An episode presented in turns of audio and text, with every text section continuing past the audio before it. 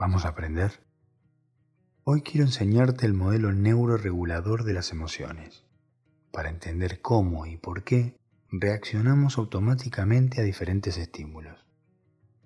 ¿Alguna vez viste un video en internet de los gatos que reaccionan con un salto impresionante cuando ven un pepino en el suelo? Es increíble cómo saltan automáticamente cuando apenas lo ven. Y todos los gatos tienen ese comportamiento. Pero, ¿por qué? ¿De qué le sirve a la especie felina tener esa respuesta automática? Bueno, eso es porque están programados evolutivamente para detectar y responder automáticamente ante señales relevantes. Antes de que puedan pensar o darse cuenta de qué se trata, cuando un gato está cerca y ve un pepino en el suelo, su cerebro recibe ese estímulo como una amenaza, interpretando que se trata de una serpiente, y antes de que se dé cuenta que era un pepino, se activa un sistema automático de huida y salta para evitar ser atacado por la supuesta serpiente y de esa manera sobrevivir. Eso se llama neurocepción y ocurre en milésimas de segundos antes de que se haga consciente. Desde que el gato ve el pepino y salta, pasan 4 milisegundos para tener idea de lo rápido que es, recién a los 200 milisegundos, el gato es consciente que eso era un pepino y no una serpiente. Increíble, ¿no? Bueno, nosotros también tenemos esa capacidad. Nuestros cerebros están cableados para detectar y responder ante cinco clases de estímulos o señales emocionalmente relevantes. Cada estímulo está asociado a un sustrato neural único. 1. Seguridad. 2. Novedad. 3. Recompensa. 4. Amenaza. Y 5. Abrumador. Voy a desarrollar un poquito de cada uno. Las señales de seguridad son estímulos asociados a sentirse protegido, seguro, querido, realizado, y formando parte de una comunidad o tribu. Las señales de seguridad desencadenan un estado tranquilo y amigable, vinculado a una región neuronal cerebral conocida como complejo vagal ventral, que forma parte del sistema nervioso parasimpático, que junto con el sistema nervioso simpático forman el sistema nervioso autónomo, el mismo que controla las funciones del cuerpo y los actos involuntarios, como por ejemplo la digestión o la frecuencia cardíaca. Nuestro sistema de seguridad controla cómo nos comunicamos de manera no verbal, es decir, a través de nuestros músculos faciales, que nos permiten expresarnos con la cara sin ningún tipo de esfuerzo. También controla nuestros músculos vocales, lo que nos permite tener un tono musical de voz Controla nuestros músculos del oído medio, lo que nos permite apretar el tímpano para escuchar mejor la voz humana y estar más atentos socialmente, y los músculos del cuello, lo que nos permite dirigir la mirada y los oídos hacia un punto específico.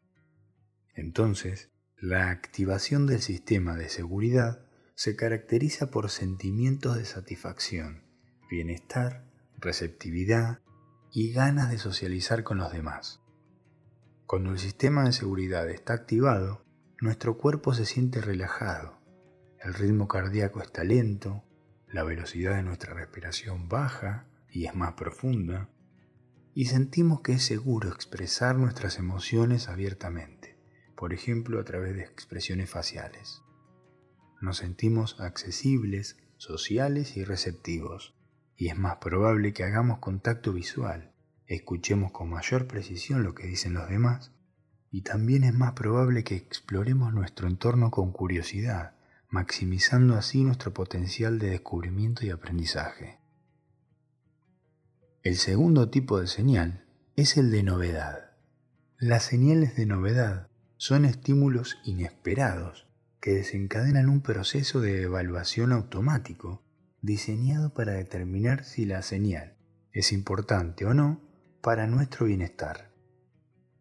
Cuando pasa algo inesperado, nuestro estado de calma disminuye.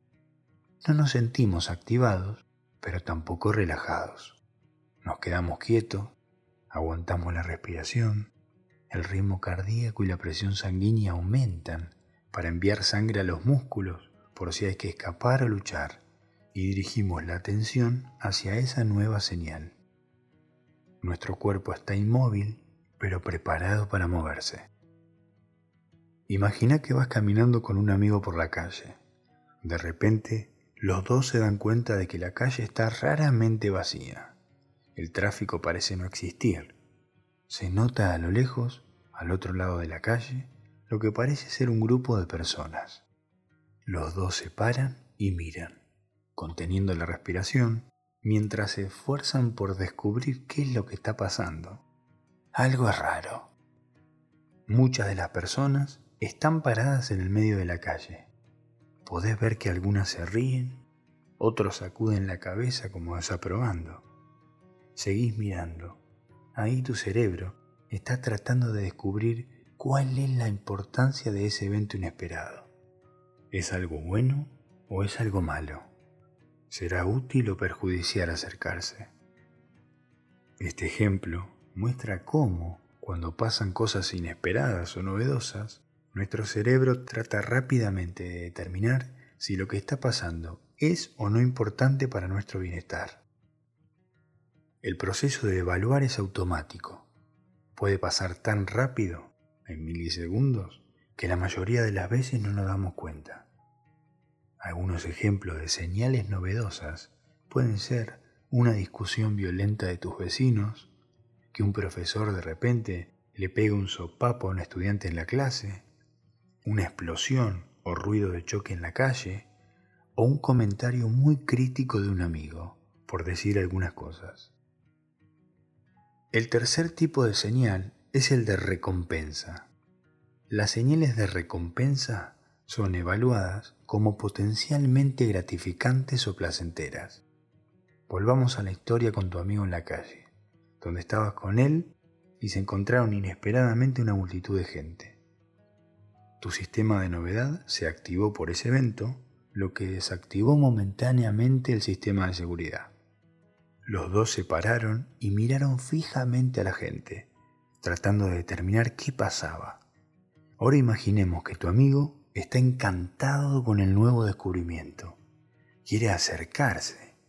Sonríe, te mira y te grita con entusiasmo.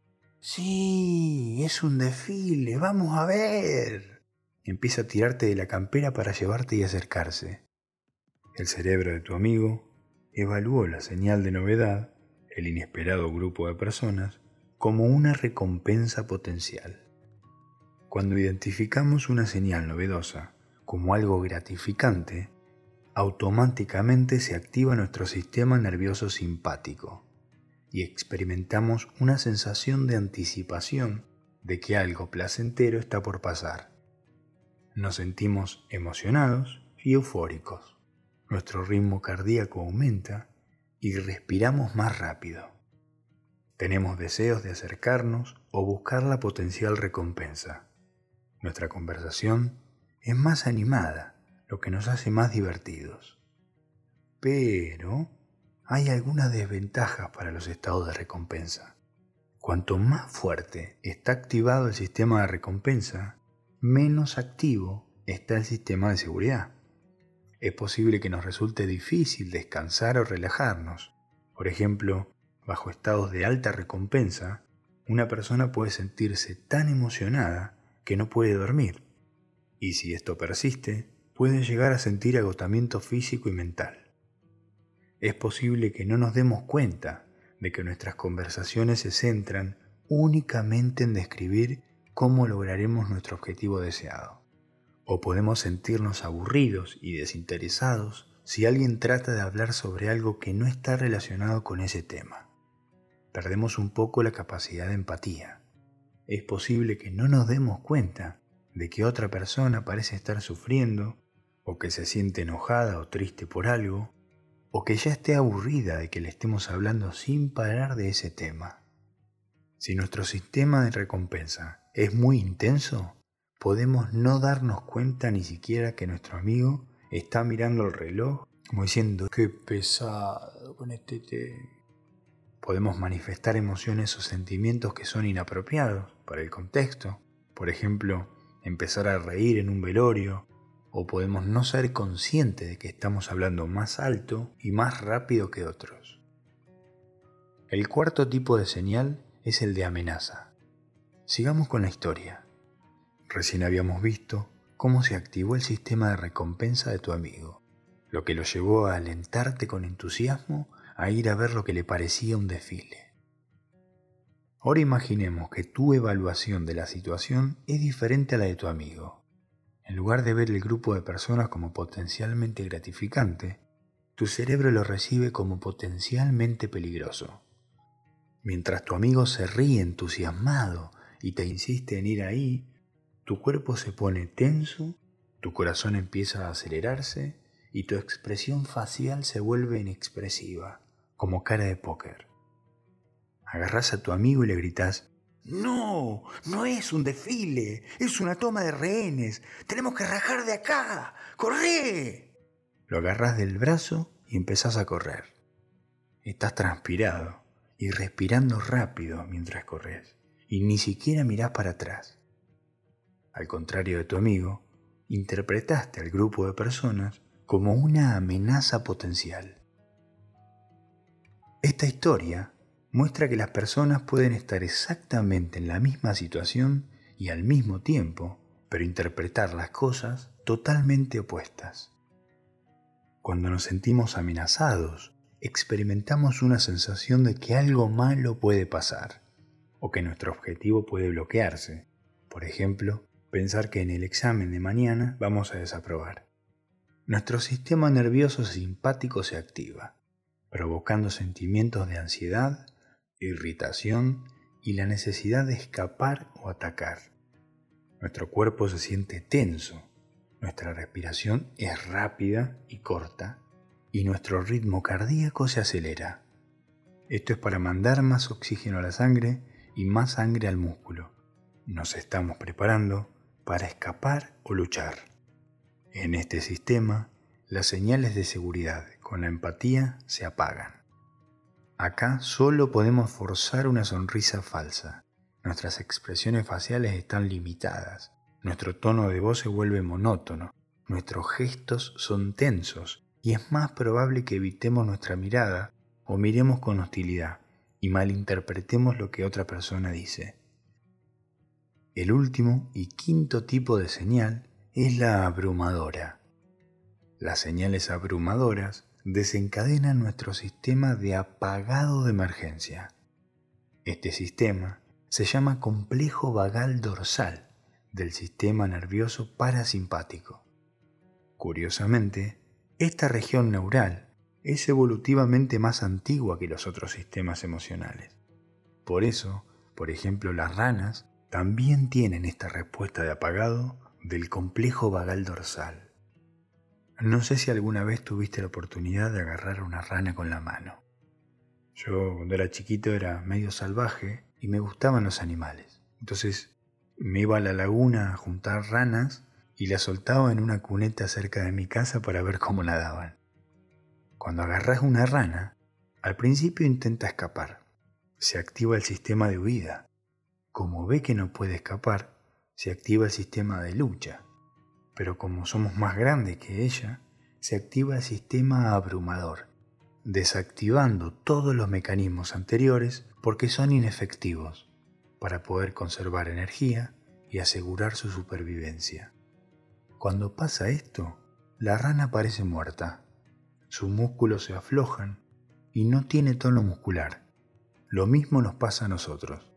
Es el famoso desmayo. Se desactivan todos los sistemas anteriores para cuidar el cerebro y conservar energía. Además de aflojarse los músculos, adentro de la panza aumenta el tránsito intestinal, acelerando la digestión para enviar nutrientes al cerebro. Por eso a veces algunas ranas que activan el sistema defecan. Esto también puede pasar cuando alguien se desmaya. Imagínate ser perseguido por un oso. Intentás huir, pero es más rápido que vos. Intentas luchar, pero es más fuerte que vos. Cuando nuestras acciones son inefectivas o abrumadas, por ejemplo, darnos cuenta de que vamos a hacer la cena de un oso, hagamos lo que hagamos, el sistema cerebro-cuerpo apaga nuestros comportamientos de huida y lucha para conservar energía y maximizar la supervivencia. Por ejemplo, algunos depredadores pueden perder el interés si la presa parece que está muerta. Nuestro ritmo cardíaco, la respiración y los movimientos corporales disminuyen. Nos inmovilizamos.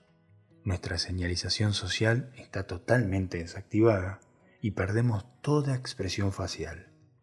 Es como convertirse en un zombie. Como un zombie, nos vemos y nos sentimos emocionalmente insensibles. El miedo, la ira y otras emociones poderosas se desvanecen. Sentimos el dolor con menos intensidad, podemos perder la conciencia y desmayarnos. Bueno, esos son los cinco estados emocionales, bien distintos entre ellos. Tenemos el de seguridad, el de novedad, el de recompensa, el de amenaza y el abrumador. Siempre estamos en uno de los cinco estados emocionales, en mayor o menor intensidad. Siempre sentimos algo, incluso cuando la emoción tiene muy baja intensidad o es tan rápida que apenas se nota. Hablando en términos generales, cuando un sistema emocional está activado, los otros cuatro están apagados o inhibidos. Por ejemplo, nunca puede pasar que una persona se sienta extremadamente enojada y extremadamente contenta al mismo tiempo. Dicho esto, hay veces en que se coactivan dos o más regiones neurales, pero siempre, siempre hay una que es la dominante.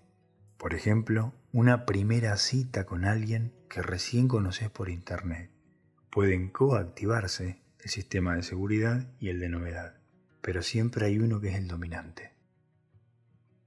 Bueno, ahora vamos a hacer un juego para repasar juntos todo esto que aprendimos. Voy a contar una historia para que vayas identificando lo que me va pasando. Vamos a ver qué sale. Me estoy yendo de vacaciones con mi abuela al Caribe. Estamos en el aeropuerto, en el área de descanso, tomando un café con algo rico antes de salir. Estamos disfrutando esa comida, contentos por el viaje que viene. En un momento le agarro la mano, la abrazo y le digo que estoy muy contento de poder hacer este viaje con ella. Ah, tengo una sonrisa pintada en la cara. Estoy respirando lento, profundo. Estoy muy relajado. En un momento apoyo la cabeza en el hombro de mi abuela y se me empiezan a entrecerrar los ojos. Y se me empiezan a entrecerrar los ojos. ¿Qué estado emocional tengo activado? El sistema de seguridad. Muy bien. ¿Qué acciones confirman ese estado?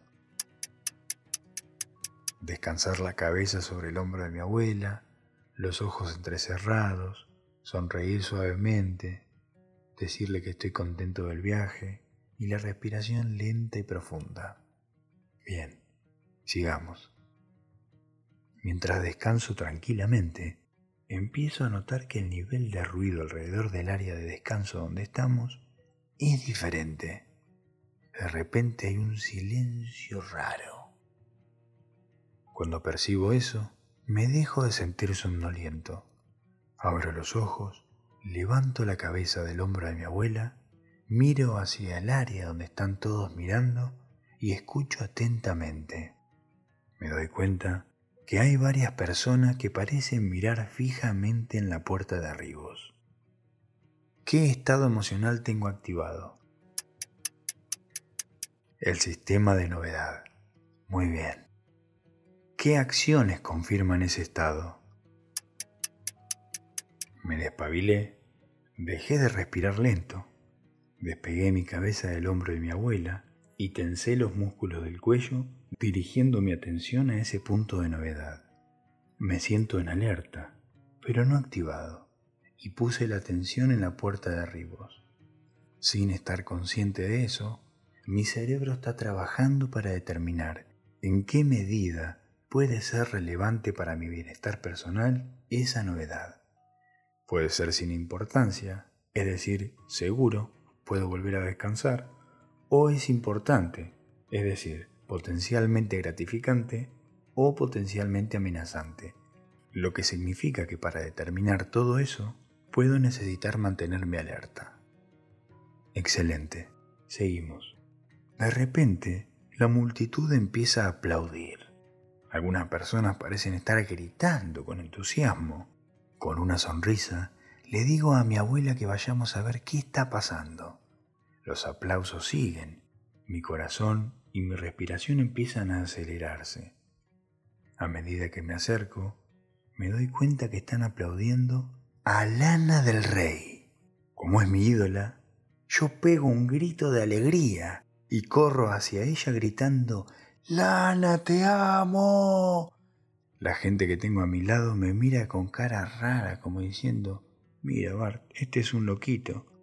Pero yo no me doy cuenta de eso y sigo gritándole que la amo. Mi abuela, que está tras mío, me dice, nene, calmate un poco. Pero de la emoción que yo tengo, ni la escuché. ¿Qué estado emocional tengo activado? El sistema de recompensa. Muy bien. ¿Qué acciones confirman ese estado? La señal desencadenante fue detectar a mi ídola Lana del Rey. Las acciones y expresiones fueron las siguientes. Mi cuerpo excitado. Aumentó mi frecuencia cardíaca y respiratoria. Me acerco con entusiasmo a mi recompensa. No percibo las miradas y las caras raras que me hace la gente y no me doy cuenta de lo que me dice mi abuela. Bien, seguimos. Estoy decidido a llegar a Lana. Logro superar obstáculos. Equivo 36 pasajeros. Paso por abajo de 22 periodistas que le sacan fotos. Estoy a dos metros de ella. Y cuando me quiero acercar más, me frenan tres guardaespaldas gigantes de dos metros de altura. Me bloquean el paso. No puedo moverlos porque son unas bestias. Pero Lana está ahí atrás, al alcance de mi mano. Me mira a los ojos y me sonríe. Me siento mareado. Las rodillas me tambalean. Es como si estuviera mirando por un túnel y dejo de escuchar el ruido de la gente. ¿Eh? Parece que Lana me está diciendo algo. Me está diciendo... De repente me siento mareado y me desmayo. ¿Qué estado emocional tengo activado? El sistema abrumador. Muy bien. ¿Por qué me desmayé? ¿Qué acciones confirman ese estado? Obtener mi recompensa, posiblemente un beso o un abrazo de lana, se convirtió no solo en un imposible, sino en un desperdicio de energía valiosa. No iba a poder pasar nunca por los guardaespaldas.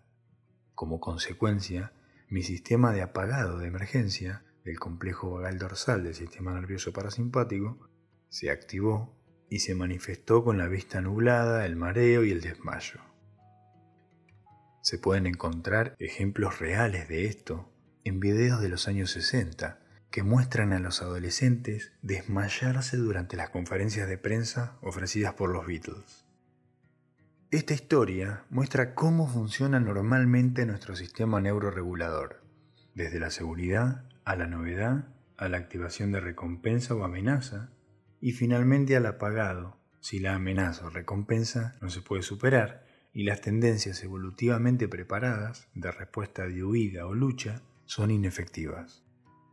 Algunos ejemplos de momentos en los que se puede observar la respuesta de apagado puede ser la expresión plana e inexpresiva que se ve entre las víctimas de un secuestro, una persona que tiene mucho miedo de desaprobar un final y antes de rendir está tensa, pálida y mirando fijamente un punto, o alguien que tiene miedo a volar y se desmaya al entrar a un avión. Este sistema neuroregulador es bidireccional. Bidireccional significa que va en dirección a la unidad mente-cuerpo y puede ir en dirección cuerpo-mente. Como vimos recién, cuando un sistema está dominando, los demás están apagados o atenuados.